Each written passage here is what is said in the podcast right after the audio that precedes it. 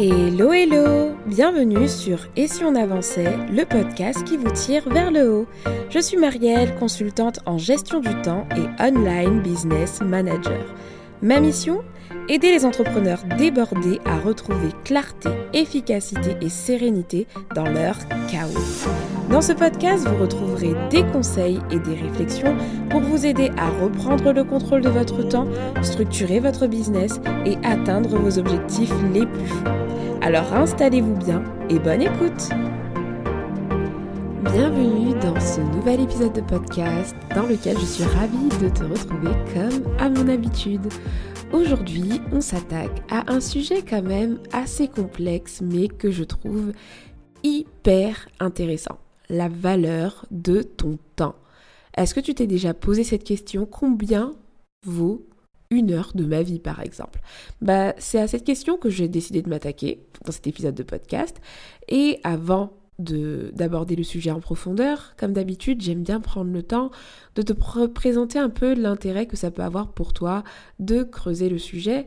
Premièrement, le fait d'estimer approximativement euh, la valeur de ton temps en euros, parce que je parle bien d'argent, oui, bah, ça peut t'aider par exemple à prendre conscience de euh, la valeur du temps que tu passes et peut-être t'encourager à être moins distrait, à moins allouer ton temps sur des choses qui n'en valent pas la peine parce que justement ton temps a une certaine valeur.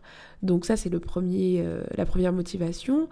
La deuxième c'est que si tu es entrepreneur, tu peux peut-être euh, envisager par rapport à ce calcul-là d'augmenter euh, tes tarifs parce que tu vas peut-être te rendre compte que par rapport à tes compétences ou ce que tu souhaites vivre, bah, il te faut augmenter tes prix. Euh, si tu es salarié, ben, du coup, peut-être augmenter ton salaire de façon globale et demander une, augmentation. Puis troisièmement, euh, ça peut également t'aider à prioriser et surtout euh, déléguer certaines choses dans ton entreprise parce que tu vas te rendre compte que ton taux horaire, alors il est théorique parce qu'il va se baser sur ta vie entière, mais si ton taux horaire il est élevé et que tu te rends compte que pour certaines tâches c'est abusé d'être payé euh, à ce prix-là, je te parle encore une fois en théorie, bah du coup c'est peut-être euh, l'occasion pour toi d'avoir une réflexion sur euh, ce que tu vas déléguer ou non dans ton entreprise. Donc pour ces trois raisons, je trouve que c'est pertinent d'aborder le sujet. Mais attention, il y a une chute parce qu'à la fin de cet épisode, je te partage ma vision des choses qui va complètement à l'encontre de tout ça. Alors, installe-toi bien, surtout qu'en préparant cet épisode de podcast, je dois t'avouer que je me suis laissée happer par tout un tas de recherches sur des questions que je t'avoue que je ne m'étais pas posées à la base, comme par exemple à partir de quand avons-nous commencé à parler du temps comme nous le faisons aujourd'hui avec des heures, les minutes et les secondes. Alors au menu, une partie un peu historique pour faire le point sur l'évolution de la notion du temps à travers l'histoire et les cultures. Puis, dans la seconde partie du podcast, je vais m'attaquer au sujet principal en te partageant des méthodes concrètes pour calculer la valeur de ton temps. Alors c'est parti. Premièrement, le temps à travers l'histoire et les cultures. On commence notre voyage, tout d'abord l'ère agraire, donc si euh, le terme agraire ne te parle pas, c'est tout simplement les sociétés agraires qui se basaient à l'époque sur tout ce qui était agriculture. Une société agraire, ou société agricole si tu veux, est une société dont l'économie à l'époque était basée sur la production et le maintien des cultures des terres agricoles. Ensuite, euh, du coup, pendant cette période-là, la gestion du temps n'était pas la même qu'aujourd'hui, et tu t'en doutes. Et je trouvais ça intéressant de l'analyser, parce qu'à l'époque, le temps, il était rythmé par le travail des champs, euh, les récoltes. Il n'était pas question du tout de minutes, de secondes, mais plutôt de moments de la journée, de périodes de l'année, etc., etc. À l'époque, on regardait les étoiles pour savoir où on était sur la, le jour de, de, de, de, On parlait pas de semaine, on parlait pas d'année. Donc tout ça était abstrait. Et le temps, finalement, et la notion de même de temps dans la journée était rythmée par la météo, le soleil qui se lève, par des moments de, la journée. On se donnait pas rendez-vous à telle ou telle heure. Et ça, je trouve ça fascinant parce que aujourd'hui, l'heure fait partie de notre quotidien, mais c'est bien de se dire qu'en fait, ça n'a pas toujours existé. Donc, euh, je trouvais ça intéressant. Ensuite, il y a eu effectivement la révolution industrielle, euh, environ vers 1760. Avec l'avènement de l'industrie, le temps a commencé à être découpé de façon plus précise du coup. Les horloges et les montres sont devenues plus communes et c'est aussi du coup l'apparition de la ponctualité. Parce que oui, du coup, ça veut dire qu'avant, pendant euh, l'époque agricole, on s'en fichait de la, ponctualité puisque les horloges n'existaient pas. Donc, petit aparté d'ailleurs, lors de la révolution industrielle, bah, je trouvais intéressant de comprendre en fait d'où et comment est apparue euh, la notion d'heure. Donc déjà, ce sont les Babyloniens qui ont eu l'idée de diviser au départ la journée en deux périodes. En gros, la nuit et le jour. Donc ça, c'était le début, et puis bien sûr, ça a été suivi, euh, ça a été suivi par les autres, euh, les autres civilisations après. Mais au départ, voilà, les Babyloniens ont commencé à diviser leur journée en deux périodes, le jour et la nuit, donc deux périodes de 12 heures. À cette époque, on ne parle toujours pas de, de montre ni d'horloge. Ce sont des cadrans solaires qui sont gérés avec euh, le soleil et l'ombre. Donc vraiment pas précis. Mais du coup, lors de la révolution industrielle, on a l'apparition du coup euh, des premières horloges et l'heure commence à se préciser. On détermine ensuite les minutes. Euh, à la fin du XVIIe siècle, il y a l'apparition de l'horloge à pendule qui a été euh, créée par un Hollandais, du coup j'ai découvert ça, qui s'appelle Christian Huygens, je sais pas comment on le dit, mais peut-être que pour ta culture générale ça t'intéresse. Et grâce à cette invention, on a pu gagner en exactitude au niveau des heures. Donc euh, ça c'est l'horloge du coup à pendule, mais ensuite on a eu la naissance de l'horloge mécanique qui a marqué du coup une rupture radicale de la conception d'heure qui s'est complètement généralisée. Donc sa durée ne dépend même plus des cycles du soleil, mais l'heure, une heure demeure une heure et ça ne changera plus. Et ça c'est une grosse révolution. Donc une heure, c'est 60 minutes et c'est donc la naissance des minutes. Et puis après, plus tard, sont nées les secondes au 19e siècle. Mais voilà, c'est ce qui a donné naissance du coup à la gestion du temps qu'on peut avoir aujourd'hui, c'est-à-dire une heure égale 60 minutes et 60 minutes se composent de euh, chacune, euh, chaque minute pardon, se compose de 60 secondes. Donc voilà, c'était intéressant de découvrir ça. Et puis c'est aussi lors de la révolution industrielle que naît cette notion justement du time is money. Donc le temps, c'est de l'argent, puisque bien sûr, à cette époque, on commence à parler de productivité, on n'est plus sur de la récolte, on n'est plus sur de la culture, de l'agriculture, on est sur de l'industrialisation. Et donc on commence à parler de productivité, d'efficacité, le temps est plus précis, il est rattaché à l'argent. Et donc là, il y a un grand changement d'état d'esprit pour tout le monde. Et puis, notre époque actuelle, que j'appelle à peu près l'ère numérique, oui, c'est la période qu'on vit aujourd'hui, où là, notre perception du temps, elle a encore évolué puisqu'on a encore les heures, on a encore les secondes et les minutes, mais on vit dans un monde où tout est instantané et où tous, pourtant, du coup, le temps semble manquer. C'est-à-dire qu'aujourd'hui, on n'a jamais été aussi vite. Pour commander, euh, pour avoir un objet, on peut l'avoir rapidement en passant une commande. On peut s'appeler rapidement. Bref, tout est rapide aujourd'hui et pourtant, on a l'impression de manquer énormément de temps. À tel point que Aujourd'hui, en anglais, on parle du concept de time poverty, en gros de pauvreté temporelle, qui désigne finalement cette sensation de manquer constamment de temps euh, aujourd'hui. Et je trouve ça fou parce que du coup, je vais faire une analyse de l'évolution de la perception du temps sur ces trois périodes. Parce que déjà, je trouve que c'est incroyable de se rendre compte que notre quotidien euh, n'est vraiment plus euh, ce qu'il était auparavant. Alors oui, on l'a tous en tête dans notre subconscient, mais le fait de vraiment de se dire que ouais, écoute, aujourd'hui, il faut que tu te rendes compte qu'avant, la gestion du temps n'était vraiment pas la même, que certaines personnes n'avaient pas de montre euh, et qu'avant, bah voilà, c'était pas du tout pareil. Donc, je trouve ça incroyable de se rappeler ça. Ça peut nous aider à nous questionner sur notre façon de fonctionner aujourd'hui, puisque voilà, c'était pas, c'était différent. L'ère agraire, finalement, c'était très naturel.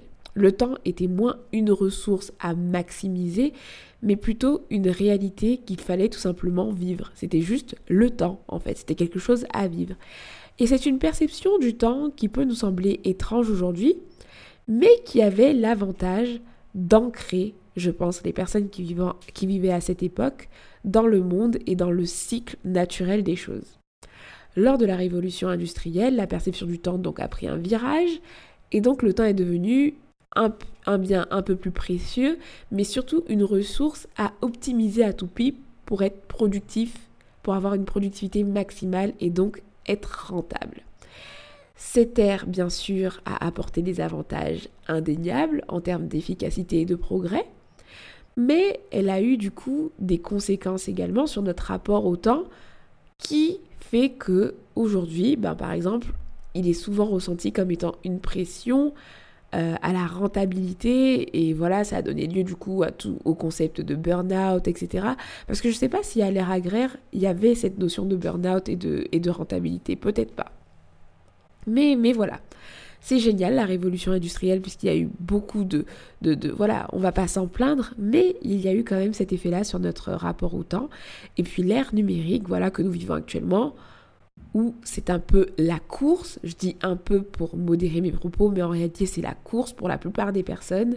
Le manque de temps se fait ressentir sans que rien n'ait finalement vraiment changé en tant que tel. Parce que le temps en lui-même, c'est le même temps qu'on avait euh, à l'époque, à l'ère agraire, mais notre quotidien a bien changé parce qu'aujourd'hui on a des outils numériques, etc. Alors ma petite réflexion sur tout ça, c'est qu'en fin de compte, notre relation avec le temps est une question d'équilibre. Si la maximisation du temps qui a été apportée par l'ère industrielle a quelques effets nocifs, elle est plutôt pas mal pour pouvoir euh, gérer son temps de manière harmonieuse en fait dans les différents pays. Donc ça, ça a ses avantages et on ne va pas s'en plaindre en fait. On va pas se plaindre de savoir que dans une journée on a 24 heures, etc. C'est plutôt une évolution positive. Mais là où on peut être équilibré, et ça va être peut-être notre défi à l'ère numérique, c'est euh, de justement pouvoir retrouver un peu de cette sagesse qu'on avait auparavant, lors de l'ère agricole, où le temps était respecté comme plutôt une réalité naturelle, plutôt qu'une simple ressource à exploiter à tout prix pour la rendre rentable. Et je pense que cette euh, vision de la gestion du temps aujourd'hui qui serait plus équilibrée, bah, elle est intéressante pour nous ramener à une, vision de la productivité qui serait plus saine et moins toxique. Je te laisse méditer sur cette partie-là, sur tout ça. Tu me diras si ça t'a intéressé de, découvrir tout ça, mais, mais voilà, n'hésite pas à me partager ton avis là-dessus euh, quand tu auras fini d'écouter l'épisode de podcast. Mais trêve de théorie, passons maintenant au sujet du jour qui est finalement comment estimer la valeur de ce temps à notre ère numérique. Premièrement, tu as la méthode facile, que je pense qu'on a tous déjà peut-être euh, fait, c'est que, bah alors au moins à l'échelle du travail, c'est qu'on va euh, calculer son plein, enfin on va prendre son salaire annuel et puis on va le diviser par le nombre de temps qu'on passe au travail et puis ça va nous donner une sorte de taux horaire. Mais évidemment, cette méthode, elle a ses limites parce que euh, tu te doutes bien que elle ne prend pas en compte l'aspect de ta vie. Et moi, je, tous les aspects de ta vie. Et moi, ce que je veux t'amener à estimer aujourd'hui, c'est pas juste la valeur de ton temps de travail, c'est la valeur de ton temps de manière générale. Combien d'euros tu pourrais mettre sur ton temps? Et pour ça, je te partage tout simplement la méthode de Fabien Olicard. Donc cette méthode, elle n'est pas du tout de moi, c'est une méthode que j'ai découverte dans son épisode de podcast. Fabien Olicard est un entrepreneur vraiment c'est quelqu'un dont j'admire le travail, il est mentaliste, il a fait un ouvrage également autour de la gestion du temps. Je te mettrai euh, le lien des ressources dans les notes de l'épisode du podcast. Mais voilà, je trouvais ça intéressant de te partager sa méthode parce que moi je sais que c'est une question que je m'étais déjà posée. Alors je trouvais, je trouvais ça sympa que quelqu'un se soit amusé à inventer une formule pour euh, essayer d'estimer voilà, euh, le coût de, de son temps. Alors, si tu as envie de faire avec moi cet exercice, je t'invite à mettre l'épisode de podcast sur pause, de prendre une feuille de papier et une calculatrice et c'est parti. On va calculer ensemble quatre montants qui vont te permettre de trouver à la fin de cet épisode de podcast ton taux horaire, mais ton taux horaire de vie, quoi, la valeur de ton temps sur ta vie entière, que ce soit sur le pro ou le perso. Alors c'est parti. Le premier montant qu'on va calculer, c'est le montant A qu'on va appeler la carte cadeau. Pour estimer la valeur de ce montant, tu vas te poser la question suivante. Si on te propose de gagner une carte cadeau que tu pourras utiliser dans n'importe quel euh, domaine, ce que tu veux, mais pour obtenir cette carte cadeau, tu dois rester une heure sans rien faire, c'est-à-dire une heure vraiment sans ne rien faire, sans toucher à ton téléphone, sans jouer, sans... Tu dois absolument rien faire. Combien devra, de, devra valoir cette carte cadeau pour que tu acceptes de ne rien faire pendant une heure avant de l'avoir Hop, tu définis ton montant. Alors, est-ce que c'est 20 euros, 30 euros? Voilà. Estime ce montant-là. Deuxième montant, montant B, qui va être la tâche facile. Pour estimer ce montant B, tu vas te demander tout simplement combien serais-tu prêt ou prête à payer quelqu'un pour exécuter une tâche vraiment facile, qui est répétitive et pour laquelle tu n'as pas du tout de valeur ajoutée. Tu vois Combien tu serais prête à payer quelqu'un pour qu'elle soit réalisée en fait par une autre personne que toi? Est-ce que c'est 15 euros, 20 euros, 30 euros, 70 euros? Définis ton montant. Et là, tu auras ton montant B. Ensuite, le montant C, c'est le montant qui représente tes véritables revenus. Donc, on va parler de revenus mensuels pour ce calcul, mais attention, pour cette valeur-là, il va te falloir estimer vraiment euh, un, montant précis qui sera recalculé parce que c'est pas ton simple revenu qu'on va prendre, mais on va également inclure ton temps de travail et ton temps de transport. Alors pour ça, tu vas euh, noter premièrement euh, ton revenu mensuel. Si jamais tu as un revenu qui, qui n'est pas, tu sais, qui, qui varie énormément, et n'hésite pas à reprendre euh, ton chiffre d'affaires annuel ou ton salaire annuel de l'année dernière et euh, de le diviser par 12 pour obtenir une somme mensuelle. On va parler de net, bien sûr, de net, donc ce qui va dans ta poche vraiment. Et avec euh, ce, cette somme-là, tu vas faire un petit calcul. Tu vas mettre ton revenu mensuel que tu vas diviser ensuite par ton temps de travail mensuel, donc en heures, et ton temps de transport en heures. Si tu prends une heure euh, voilà, par jour, ben, tu vas le multiplier euh, pour aller au travail, par exemple, une heure par jour, ben, tu vas le multiplier par le nombre de jours où tu travailles, tu vois. Si tu, travailles de chez toi et que tu n'as pas de temps de transport, ben, du coup, euh, tu additionnes zéro. Tu vois ce que je veux dire? Et tu vas donc avoir ton montant C en faisant le calcul suivant ton revenu mensuel net divisé par la somme de ton temps de travail plus ton temps de transport en heures. Voilà. Ensuite, pour obtenir ton montant D, tu vas tout simplement imaginer ta satisfaction. C'est ton seuil de satisfaction. Là, c'est le montant minimum que tu souhaiterais gagner par heure de travail pour être vraiment satisfait. Donc ici c'est très facile, c'est vraiment... Euh, alors bien sûr tu vas pas mettre un truc mirobolant non plus, tu vois, tu vas pas te mettre euh, un, truc inaccessible, mais vraiment aujourd'hui, à combien tu souhaiterais être payé en termes horaires euh, le minimum voilà syndical qui te, rendrait satisfait ou satisfaite? Combien tu estimes? Est-ce que c'est 40 euros? Est-ce que c'est 30 euros? Voilà. Bah, ce montant-là, tu vas le mettre, tu vas le nommer ce sera ton montant D. Donc à ce stade, tu as quatre montants. Et pour estimer la valeur du coût euh, de ton temps, estimé, bah, tu vas faire tout simplement le montant A plus le montant B plus le montant C plus le montant D que tu vas diviser par 4. Et tu vas avoir la fameuse valeur de ton temps en euros par heure. Du coup, voilà, euh, normalement, si tu as fait cet exercice en même temps que moi, tu obtiens un montant, voilà, euh, généralement moins de 100 euros. Enfin, ça dépend de, ta réalité, mais tu, tu, obtiens un montant qui représenterait un peu euh, la valeur de ton temps, c'est-à-dire qu'une heure dans ta vie, bah, ça vaudrait ça vaudrait tant. Si je te mets un exemple, euh, si je, fais l'exercice moi, le montant A, je mettrais 60 euros pour la carte cadeau, le montant B, délégation, 15 euros, le montant C, revenu, euh, je, fais un calcul et ça me permet d'obtenir 40 euros. Euh, n'oubliez pas pour le calcul du montant C qu'on reste sur du mensuel, que ce soit pour l'horaire, pour les horaires de temps de transport, etc. Satisfaction, je mettrais 70 euros. Et on est à un montant du coup de 46 euros euh, par heure. Je trouve que c'est assez élevé. Euh, j'ai regardé quelques exemples sur le web.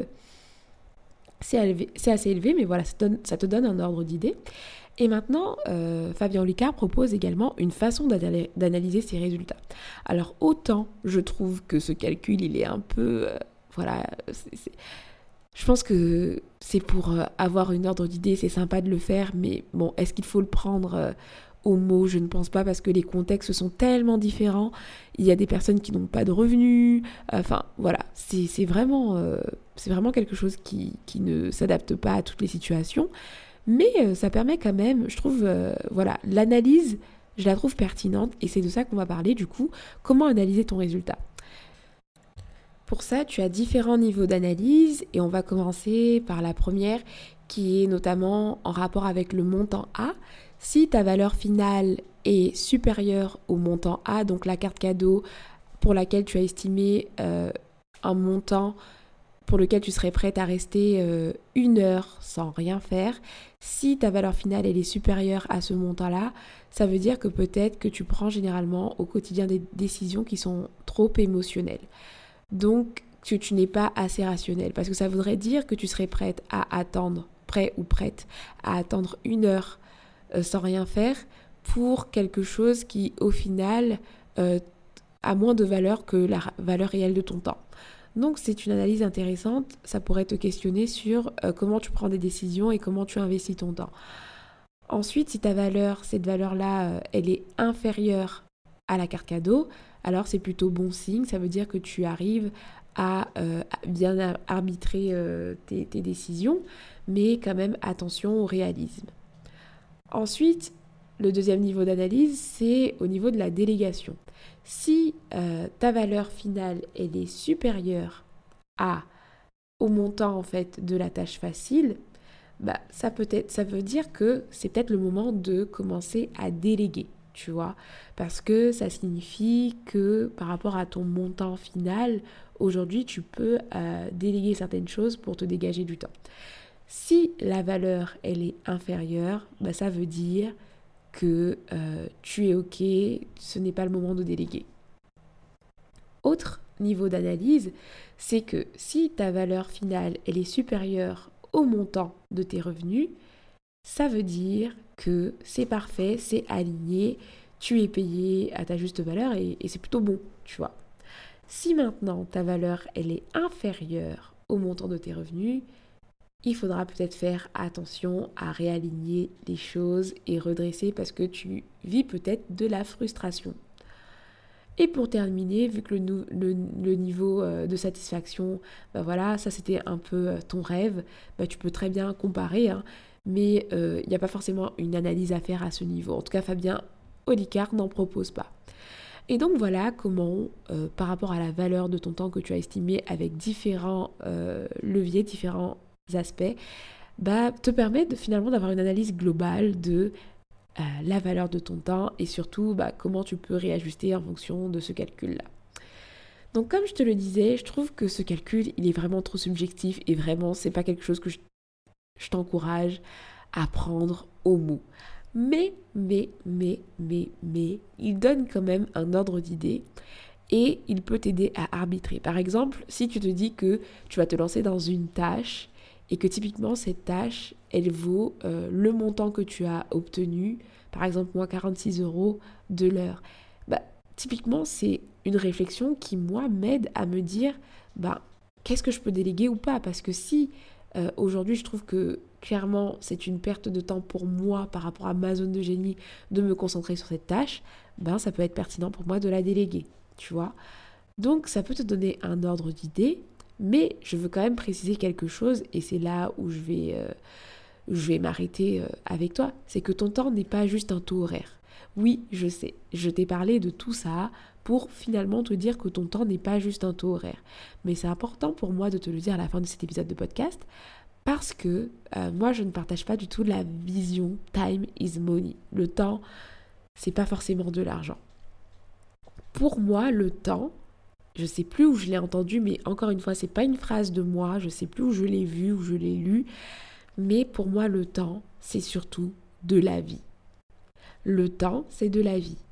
D'où l'importance de bien l'utiliser. Avant d'être de l'argent, le temps, c'est ta vie que tu dépenses en fait. C'est de la vie.